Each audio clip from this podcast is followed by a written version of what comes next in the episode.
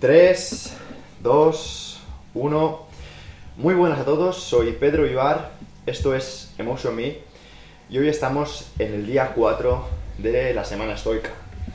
Lo primero agradeceros a todos por estar hoy aquí, un día más, en directo y que hayáis sido capaces de vencer a vuestra resistencia cuando esta resistencia os invitaba a estar plácidamente en la cama, a poneros Netflix, desconectar jugando a la consola o hacer cualquier cosa menos intentar hackear vuestro cerebro para ser personas más productivas, más activas y más estoicas. Hoy vamos a hablar de la visualización negativa y de la visualización proyectiva. Pero antes de comenzar, me gustaría preguntaros, ¿creéis que lo que os pasa es lo peor que os podría pasar? ¿Creéis que lo que estamos viviendo es lo peor que os podría pasar o que nos podría pasar? Yo creo que no. Y estoy leyendo a, a Noelia García, Roberto Molina. Joder, Roberto Molina, tíos. Que sepáis que Roberto Molina, a que lo estoy viendo aquí presente, es una de las personas más fuertes que conozco y más en forma, vamos, con sus 100 kilos magros y metro, casi metro 90, es un animal. Así que gracias Robert por estar aquí. Bueno, veo que muchos sabéis que no ha llegado el, peor día de tu vida ni el mejor. Y sí que es cierto, estamos viviendo el coronavirus, pero yo creo que ninguno nos levantamos por la mañana después de haber estado picando toda la noche, ninguno nos levantamos con el estómago vacío, ninguno nos levantamos sudando por la fiebre, ninguno nos levantamos y nos faltan ambos brazos, ninguno nos levantamos y tenemos cáncer de alguna cosa, pero que si lo que tenemos aún podríamos estar aún peor. Por tanto, creo que todo esto al final, sí, es una mierda. Muchos hemos, estamos perdiendo mucho dinero por no poder trabajar. Muchos estamos perdiendo eh, mucho tiempo o hemos cancelado planes o hemos cancelado proyectos y demás. Y las cosas se ponen negras, pero mira, yo tengo dos manos, tengo una boca, tengo un corazón, me sostengo en las piernas y os voy a hacer una cosa que a nivel personal me hace muchísima ilusión y es no llevo una bolsa para mear. Eso a mí personalmente me da mucha fuerza y si eres nuevo y no lo sabes, bueno, el año pasado, más o menos por estas fechas, yo estaba meando por, un, por una bolsa y ahora mismo pues, pues no. Y eso pues me da mucha felicidad y me hace que, anda, coño, podría estar tal cual estoy, pero no, no tengo que ir al hospital a que me pongan morfina. ¡Qué bien! Y bueno, a lo mejor ese, ese nivel de, de ver las cosas creo que no es fácil a lo mejor para la mayoría, pero os aseguro que no necesitáis mear por una bolsa para ver el mundo como lo veo yo. De verdad que no necesitamos mear por una bolsa, no necesitamos apuntar, apu- amputarnos un brazo para ver el mundo de una manera más positiva. De hecho, una cosa que a lo mejor no os habéis dado cuenta es que precisamente estamos en este directo de YouTube y tenemos ojos para ver el directo. En lugar de solo estar escuchándolo. Que no, sé si en el directo eh, solo hay personas ciegas, o perdón, hay- solo hay personas videntes y a lo mejor hay una persona que está ciega. Y, y todo esto, pues, bueno, a lo mejor puede parecer como, joder, este Pedro no me está diciendo nada nuevo. Y es que es cierto que no estoy diciendo nada nuevo, pero sí que te estoy diciendo algo que muchas veces se te olvida. ¿Por qué? ¿Y por qué se te olvida? Pues te voy a decir por qué se te olvida. Eh, Lucía, no me pongas música afuera, porfa. Ya. ¿Vale? ¿Me, lo puedes, me, lo- me puedes des- quitar la música de fuera, por si acaso? Por favor. Em. Vale. Pues todo eso viene porque em, tenemos un problema de foco. Y dirás, tenemos un problema de foco, vale, perfecto, tío, pero no me estás diciendo nada nuevo. Y a lo mejor para, bueno, sí y tal. Pero al final a mí no me gusta decir cosas que, que son muy generales. Me gusta dar herramientas para que las podamos ir implementando en nuestro día a día. Y sobre todo, daros una herramienta que algunos eh, no conoceréis para vencer la adaptación hedónica. Y diréis, ¿qué significa la adaptación hedónica, tío? ¡Guau! Pues eso me suena. Bueno, pues a menos que hayáis estudiado psicología, es muy probable que no suene la adaptación hedónica. ¿Por qué? Porque es un término que acuñaron Saint Frederick y George Lowenstein, que viene a decir que el ser humano se adapta al placer. Y dirás, ¿que se adapta al placer? Sí.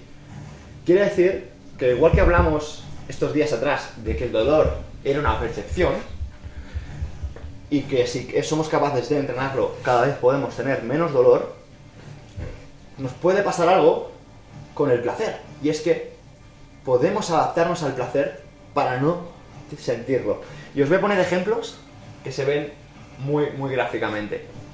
Em, muchos de vosotros, eh, evidentemente mm, deduzco que la mayoría de vosotros sois mayores de edad, cuando empezasteis a tener relaciones, simplemente cuando tenéis 15 años y ibais con vuestra pareja de la mano, estaríais cachondos o cachondas como una, como una mona, diciendo, ay Dios, me está cogiendo la mano, qué, nervios, ¿no? Y, algo por dentro se os empezaría a remover, diríais como algo así como, joder, me ha cogido la mano, ah, qué excitación, etcétera. Y ya, si te daba un beso, estabas palote hasta mm, la noche y te tocabas 15 veces para, que, para evitar esa excitación, ¿no?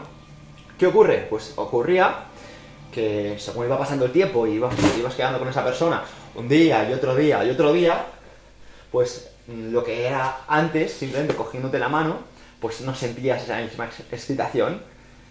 esa misma excitación la alcanzabas cuando te acariciaba el cuello. Y una vez que te acariciaba el cuello, pues eso pasaba y seguías excitándote. Y con el tiempo, esa excitación solo llegaba cuando te besaba el cuello. Lo que quiero decir es que llegará un momento, o, o llegó un momento, que repetir, repetir eh, ciertas cosas a nivel pasional hizo que las normalizases, hizo que ese placer tan especial desapareciese. Que ese placer solo lo alcanzases cuando tuvieras sexo, cuando te hacían ciertas cosas y ahora mismo para alcanzar ese nivel pues te tengas que meter un dedo por el culo mientras que, bueno, no voy a seguir por ese tema porque como es directo y no sé si hay niños, tampoco me quiero ir un poquito por, por, eso, por esas ramas. Lo que quiero decir es que eh, la adaptación hedónica, para que entendamos un poquito este concepto, viene a decir que como seres humanos tendemos a adaptarnos al placer y tendemos a nivel em, subconsciente, a nivel inconsciente, a, em, a ser insatisfechos. A lo que nos vale ahora, mañana no nos va a valer. Lo que nos valía ayer, hoy ya no nos vale, hoy ya no nos produce placer. Es como cuando tú te compras un coche. Te compras un coche nuevo y ese coche es la hostia. Y te ves con ese coche y eres feliz. Pero ¿qué ocurre? Conduces ese mismo coche varias veces, varias veces, varias veces, hasta que llega un momento que cambias de coche, o perdón, que cambias de coche, que ves como los, tu, ambiente tienen coches nuevos, te hablan de, de, lo que molan sus coches, ves en televisión anuncios nuevos y dices, mi coche no es nada. ¿Por qué? Porque te has adaptado hedónicamente. ¿Y cuál es una buena manera de vencer esa adaptación hedónica? Pues de eso tratamos. Pero antes, es súper importante entender los conceptos, entender por qué nos pasan las cosas. Y si recuerdas esta semana, va de por qué, va de repetir, va de practicar. Y en esas estamos. Estamos viendo de qué va la adaptación hedónica. Estamos viendo ¿Por qué nos afecta la adaptación hedónica? ¿Por qué ese placer tan grande que teníamos al principio ahora no significa nada? ¿Por qué ese coche que te iba a acompañar toda tu vida y que te hacía tan feliz ahora no te hace tan feliz? Incluso, ¿por qué esa persona que tienes al lado ya no te llena? Y esto es muy grave, pero todo esto se entrena. A mí mi madre, hace un tiempo, me, explicó una cosa que ella había tardado más de 50 años en darse cuenta.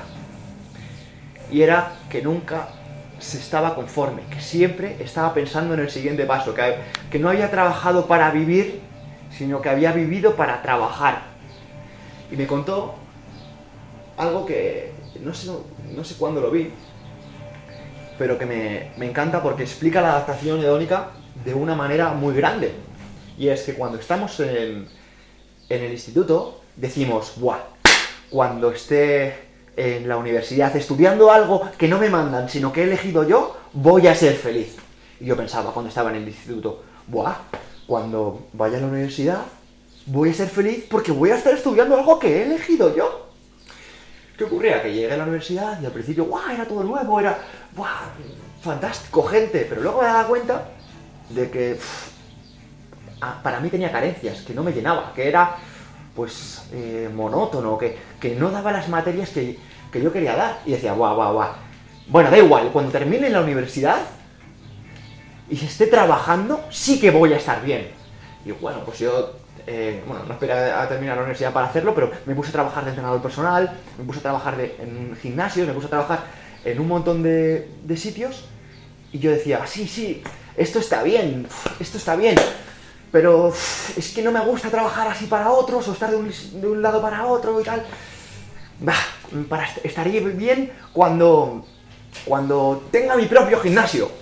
¿Y qué pasó? Pues que me puse a trabajar, me puse a trabajar y con el tiempo conseguí tener mi propio gimnasio. Y ya cuando tuve mi propio gimnasio fue algo así como, ¡Wow! ¡Mi propio gimnasio! ¡Sí! ¡He cumplido mi sueño! ¡Sí! ¡Genial! ¡Wow! Etcétera. ¡Boom! ¿Qué pasa? Que eso lo normalizabas y decías, vale, vale, mmm, necesito mi propio gimnasio, pero necesito más reconocimiento. Si ahora mismo fuese reconocido en mi profesión, sería mucho más, mucho más feliz. ¿Qué pasa? Que, si os dais cuenta, la adaptación de es una locura. ¿Qué pasó? Pues que dije, pues voy a trabajar fuera de España y voy a convertirme en un profesional reconocido en España. Y me fui a trabajar a Kuwait. Y claro, yo me fui a trabajar a Kuwait, estuve trabajando con la familia real, estuve trabajando con, con influencers de allí, estoy trabajando con un montón de personas. Y yo dije, guau, guau, guau, ahora sí que sí, ahora sí que sí, porque soy un profesional reconocido eh, fuera y dentro de España. Va, vuelvo a España. Y yo digo, sí, pero eh, estoy trabajando en un estudio pequeño, esto, esto no puede ser lo que me acompañe una persona como yo, que merece mucho y, demás, porque yo necesito mucho más. Y dije, pues me cago en la puta. Y buscamos otro centro de CrossFit mucho más grande, ¿vale? O sea, estamos hablando de cuatro veces más grande de, que el que, tenía por entonces. Y nos movemos para allá, y dije, ahora sí, ahora sí, ahora sí, ahora sí, ahora sí, ahora sí, ahora sí que sí y tengo un gimnasio de CrossFit, estoy reconocido, y tengo un gimnasio gigante, y todo está genial. ¿Pero qué pasó? Pasó que no era suficiente. ¿Por qué? Porque me daba cuenta de que quería más. Y decía, vale, pues ahora lo que quiero es llegar a mucha gente, porque eh, no puedo ser entrenador simplemente en un pueblo. En un pueblo pequeño eh, si, eh, no tiene mérito que, que ser famoso o ser reconocido en un gimnasio de un pueblo. Dije, pues quiero llegar a mucha gente por redes sociales y que la gente me reconozca y valore mi trabajo. Bueno, y os quiero decir que la adaptación hedónica, como no te des cuenta, te come la felicidad. Te come la felicidad. Te come la felicidad. Porque nunca vas a estar lleno. Nunca vas a estar lleno. Siempre vas a ver las cosas de cómo te falta en lugar de lo que tienes. Y os voy a decir una cosa os voy a contar una historia que si habéis leído La felicidad es el problema, muchos ya la conoceréis. Y es, ¿conocéis a Dave Mustaine? ¿Conoces a Dave Mustaine? Si has leído el libro, tal vez esto no, te, no ya, sabes lo que te voy a contar, pero para los que no, es una historia que a mí me gusta. Y es que hace eh, unos 40 años, en, Estados Unidos, había una banda de heavy metal muy, muy, muy, muy buena ¿Y qué ocurrió? Ocurrió lo siguiente. Ocurrió que eh, la, banda iba a firmar su primer contrato grande, con una discográfica grande. Pero tuvieron que echar a Dave Mustaine del grupo. ¿Qué ocurre? Que, claro, Dave se quedó diciendo, tío, ahora llevamos tantos años juntos y ahora que vamos a firmar el contrato, ¿me echáis del grupo? Joder, hermano, tío, esto es una putada. Bueno, pues lo que hizo fue, no sé cómo, pero voy a ser más grande que este grupo. No sé lo que el tiempo que me va a llevar, pero voy a ser más grande que este grupo. Total, que el tío se puso a recorrer los pueblos, se puso a recorrer de, de no sé si fue de este, de oeste o de oeste a este, me da igual, a, componer, a buscar a gente para crear un grupo de heavy potentísimo. ¿Y sabes lo que ocurrió? Que lo consiguió. Llegaron conciertos, vendieron miles y miles de, discos, fueron eh, platino, Se convirtieron en una de las, eh, uno de los grupos de heavy metal más famosos de todos los tiempos. Crearon Megadeth. Porque, por cierto, lo recomiendo desde aquí. Hay una canción que se llama Trust, que es buenísima. Y cuando a los años, a los años, después de, llenar conciertos, de tener miles de, fra- de fans, groupies y todo eso, le preguntan a Dave Mustaine, ¿podrías eh, resumir la visión de tu carrera? Y me dijo, pues claro. Dice, fue un auténtico fracaso. ¿Qué dices? Dice, sí, porque nunca llegué a superar a Metallica. Claro, nunca, llegó a superar al grupo que le echó, que curiosamente fue Metallica, que curiosamente es uno de los mejores grupos de, de todos los tiempos, da igual de, de cualquier tipo de música. Cuando Megadeth es uno de los mejores grupos de todos los tiempos, pero de heavy metal. Claro. ¿Qué pasa? Que esa persona es infeliz. Sí, mucho éxito, pero es infeliz. ¿Me seguís? Por eso os quiero decir que la felicidad es una percepción. Y si no entrenamos la mente, vamos a ser desgraciados. Por muy ricos que seamos, por muy famosos que seamos. Y os voy a decir algo en confianza. Yo he trabajado con personas con mucha repercusión, con mucha influencia, con mucho reconocimiento, y no eran felices.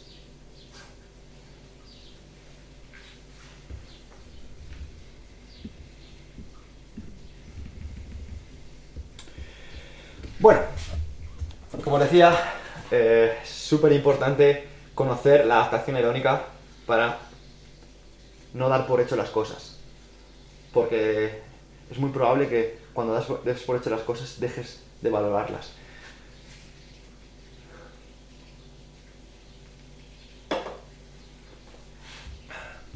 Me encanta, acabo de leer una pregunta de Javi Gómez. Pregunta, ¿cómo luchar contra la adaptación hedónica? Me encanta. Hay un término que os voy a escribir, se llama prosoche. Lo acabo de escribir. Y viene a decir,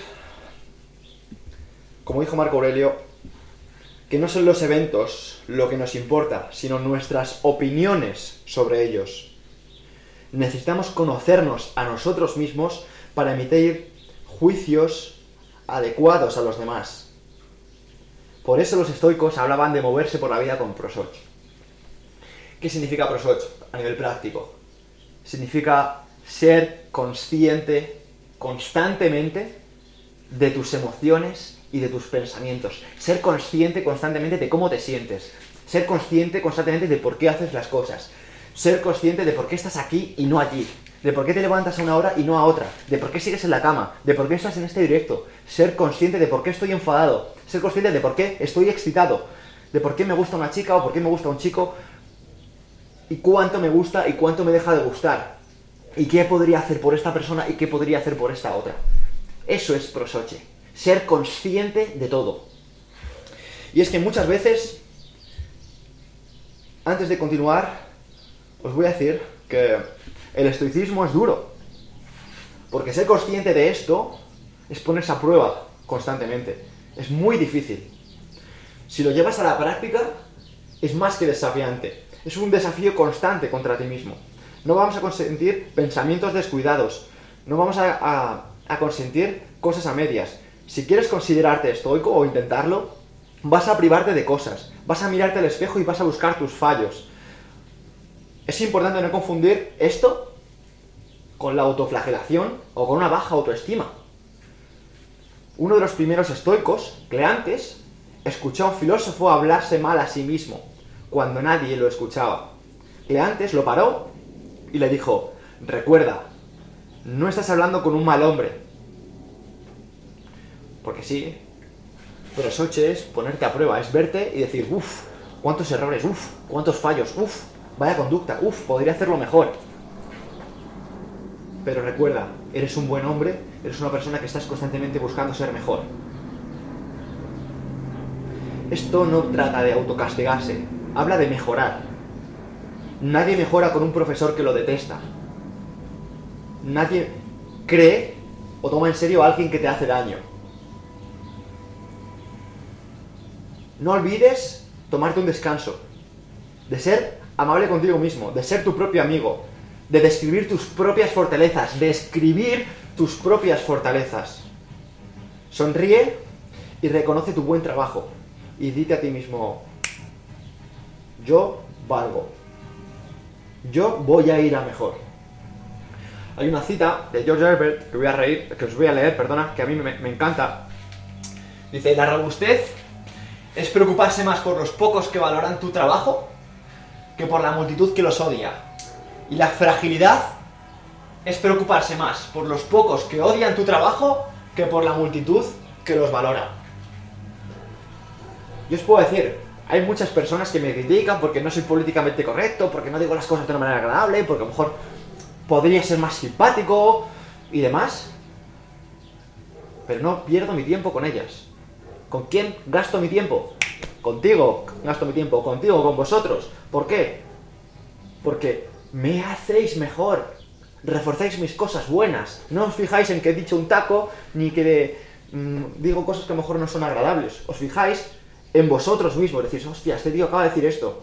Y yo a veces hago esto otro. Ostras, puedo aplicarlo, porque a veces me, a mí mismo no, no me trato con suficiente respeto. ¡Bum! Bien para ti, bien para mí. Crecemos juntos.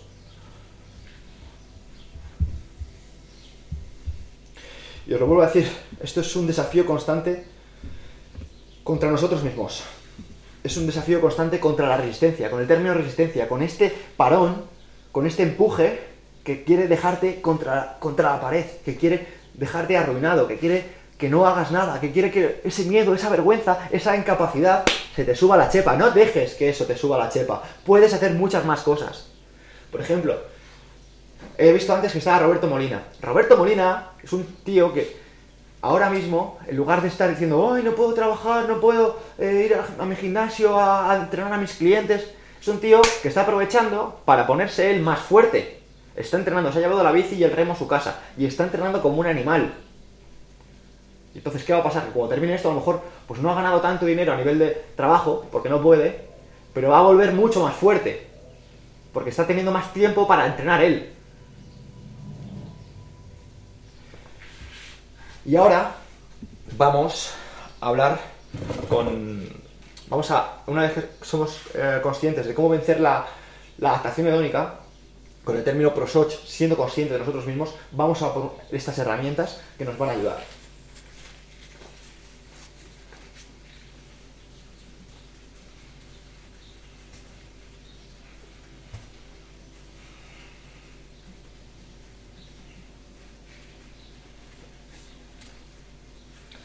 Quiero que cojáis el cuaderno. Quiero que cojáis el cuaderno. Por cierto, eh, ¿os está gustando el directo? Si os está gustando el directo y le dais un like, pues yo lo agradezco. ¿Vale? Me haría mucha ilusión ver que esto os gusta, que lo compartís y todo eso, ¿vale?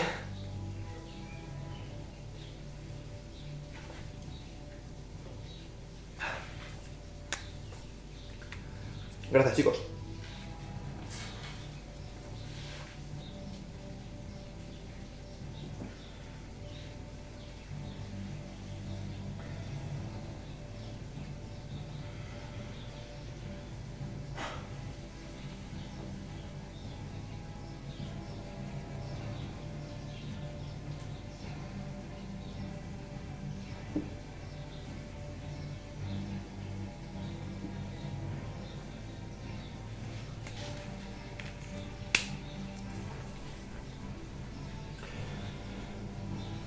Sí, Lucía está en doble directo. Lucía está aquí y está allí, así que imagínate, está a tope. Bueno. Vamos a jugar, hermanos. Quiero que participéis conmigo. Quiero leeros algo de esta manera, ¿vale? Visualización negativa. No tengo internet y pongo al lado, gracias por tener libros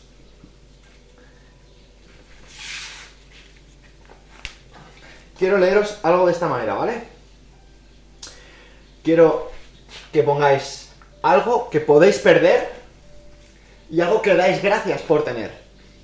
Yo acabo de poner el ejemplo de no tengo internet y doy gracias por tener libros. Evidentemente tengo internet y gracias por tener internet. Eh, pero quiero que os centréis en jugar un poquito esto. Imaginaos algo que podéis perder, imaginároslo y poner algo al lado relacionado por lo que dais gracias. No puedo salir, pero tengo tiempo para mí. No puedo salir. Tiempo. Tiempo para mí. Me gusta. No tengo pareja, pero me tengo a mí mismo. Bueno, eso de no tengo pareja, no tengo pareja es que no es algo malo, perdón. Lo siento, Alberto. Es que no tener pareja no es nada malo. Puedo perder mi salud. Tengo mi actitud. Dios, qué buena. No tengo salud. Tengo mi actitud. Joder, hermanos. Esto da gusto haceros esto con vosotros. No tengo libertad, pero me estoy conociendo. No puedo jugar al fútbol, pero puedo seguir mejorando. Es... Ahora es como para seis meses. No puedo ir al gimnasio, pero tengo un cuerpo para entrenar en casa. Estabilidad laboral, formación profesional. Joder, esa es buena. Inestabilidad laboral. Formación. Formación profesional. Joder, muy buenas. Pues no tengo, no tengo aquí mi familia. No toco familia. Tengo teléfono. Joder, me gusta. Vale. Exacto, exacto. O sea, lo estáis pillando. Lo estáis pillando. Estáis pillando de qué va esto. Vivo en una pandemia, pero vivo en el siglo XXI. Me encanta. Exacto, Laura Martínez. Vives en una pandemia, pero te ha pillado en el siglo XXI. O sea, no estás viendo cómo los funcionarios públicos están recogiendo cadáveres desde la calle. Porque eso podías ver desde tu terraza, pero en lugar de eso, estás viendo en el siglo XXI como no pasa eso. ¿Vale? En la antigua Roma, con la peste, con la peste de Antonino, no me acuerdo si se llama así, la peste antonina, los cadáveres de las calles eran recogidos por los funcionarios públicos y prendidos fuego. Y ahora mismo, pues, gracias a lo que estamos viviendo, nadie está viendo cómo eh, estamos um, viendo muertos en la calle. Estamos viendo 500 eh, muertos, que son muchísimos, pero no los estás viendo en la calle. No estás los niños no están creciendo con eso.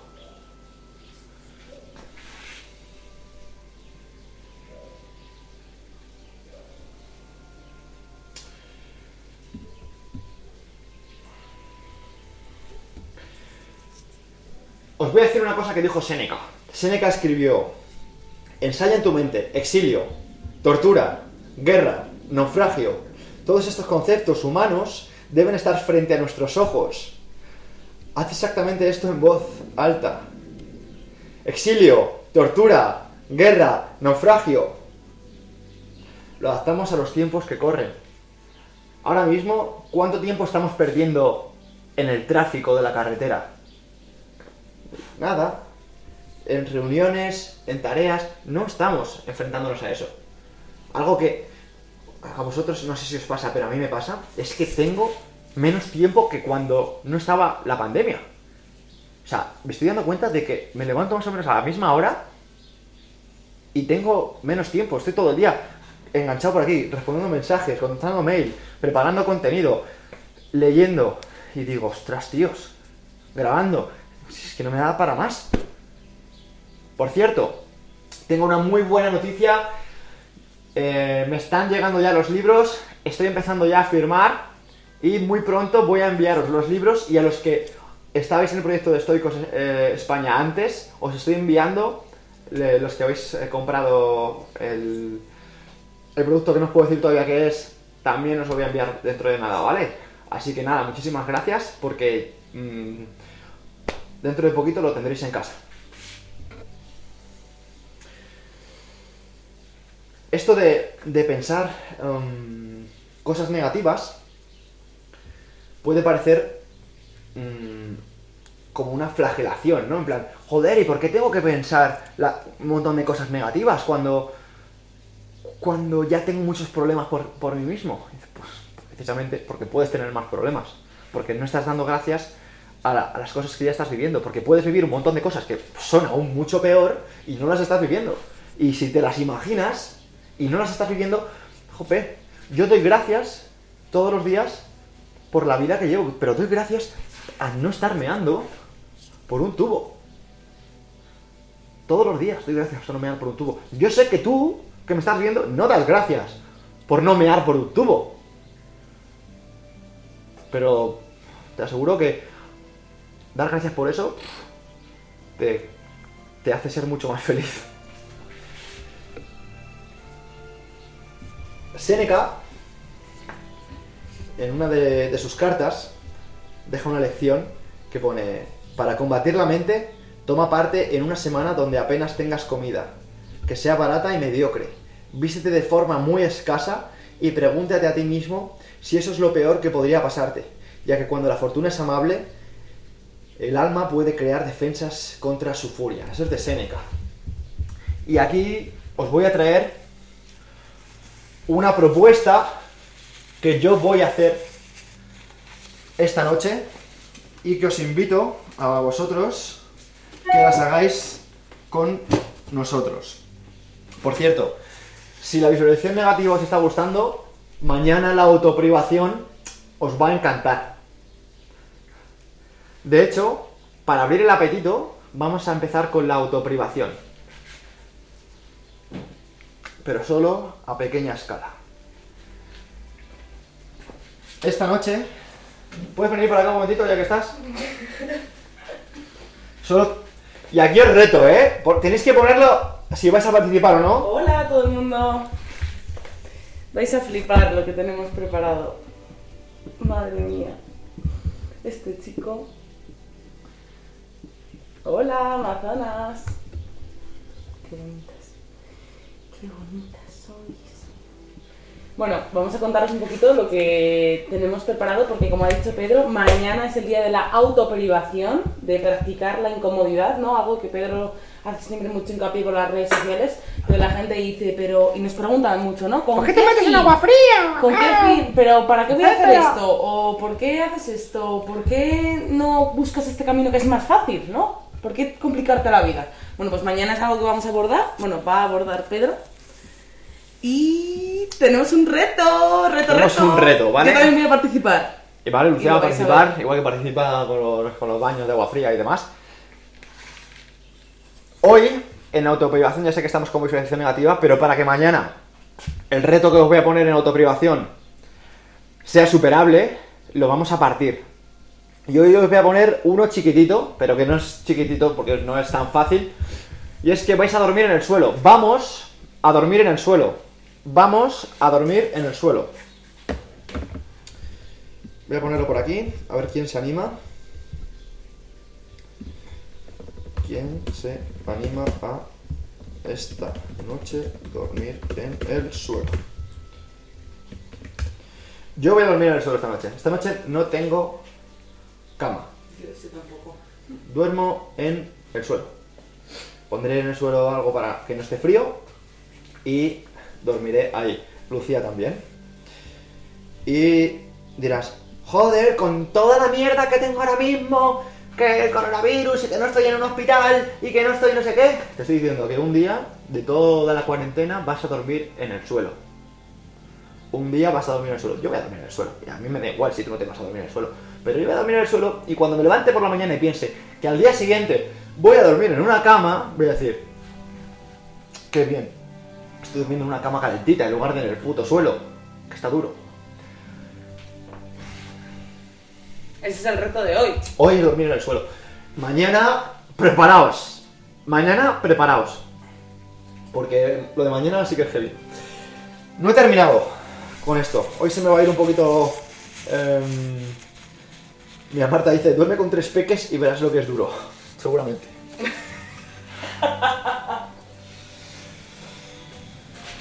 Vale.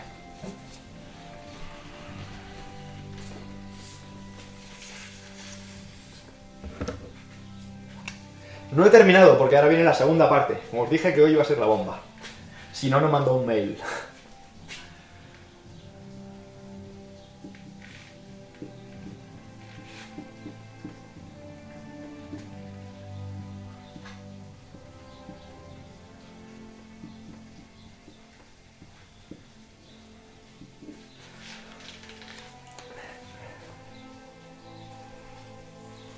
Stephanie dice, tres años de academia durmiendo en intemperie, sé lo que es valorar una cama. Ahí está.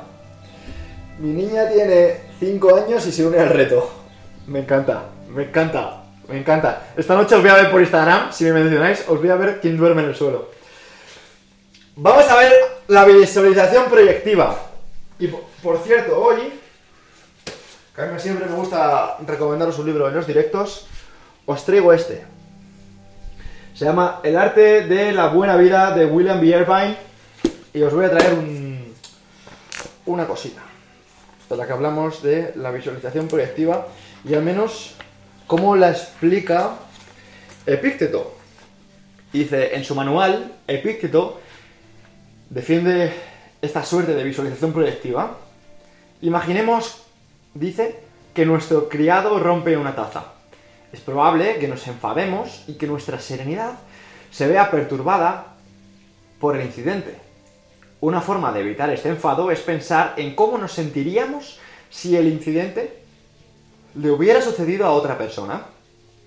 Si estamos de visita en casa ajena y un sirviente rompe una taza, probablemente la situación no nos molestará. De hecho, intentaremos calmar a nuestra afición diciendo, solo es una taza, estas cosas pasan.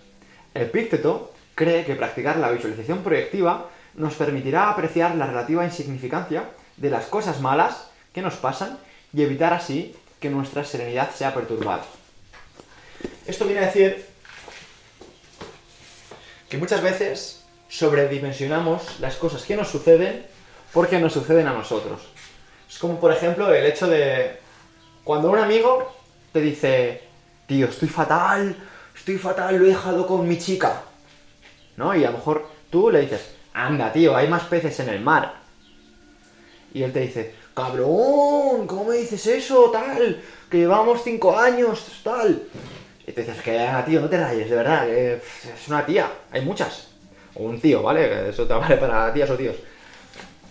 Y llega, ¿no? Y alguien, y ese mismo amigo, yo lo dejo con Lucía y me dice, Le digo, tío, estoy fatal, lo he dejado con Lucía, no sé, era la mujer de mi vida, estoy fatal, no sé qué. Y el, tío me dice, bueno, tío, hay más peces en el mar. Y yo digo, ¡buah, tío, tú no lo entiendes porque ella era súper especial, no sé qué! Bueno, pues la visualización proyectiva es que lo que nos pasa a nosotros, como nos pasa a nosotros, es peor. O mejor. Eso seguramente te- nos pase a nosotros que entrenamos. eh, yo lo veo muchísimas veces en el gimnasio, en CrossFit. Seguramente, bo- Robert, que también tiene un centro, lo verá. Y es el hecho de cuando te llega un. Te llega un. Un cliente y te dice, ¡Guau, es que tío, no puedo, no puedo entrenar porque tengo un montón de agujetas y me duele mucho el pecho o, o no tengo las piernas que. Y si ese atleta supiera cómo tú, cómo tú te encuentras o los dolores que tú tienes, seguramente no te lo diría. Pero siempre tendemos a creer que nuestras agujetas siempre son más grandes que las que tiene el vecino. Sentimos que nuestro esfuerzo es mayor al que tiene el vecino. Que lo que hacemos nosotros siempre es más que lo que tiene el vecino. Y lo que dice la visualización proyectiva es, no seas cretino, porque no tienes ni idea de lo que está viviendo ni lo que está pensando el otro. Por favor, sé un poquito abierto de mente, utiliza el prosoche, ¿vale? Voy a escribirlo otra vez, porque de verdad, que es el término con el que quiero que os quedéis hoy.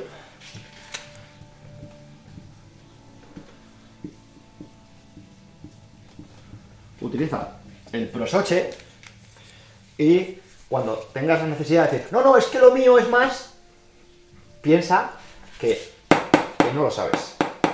Que no lo sabes. Y eso dirá mucho más de ti. Te hará ser una persona más inteligente y más consciente.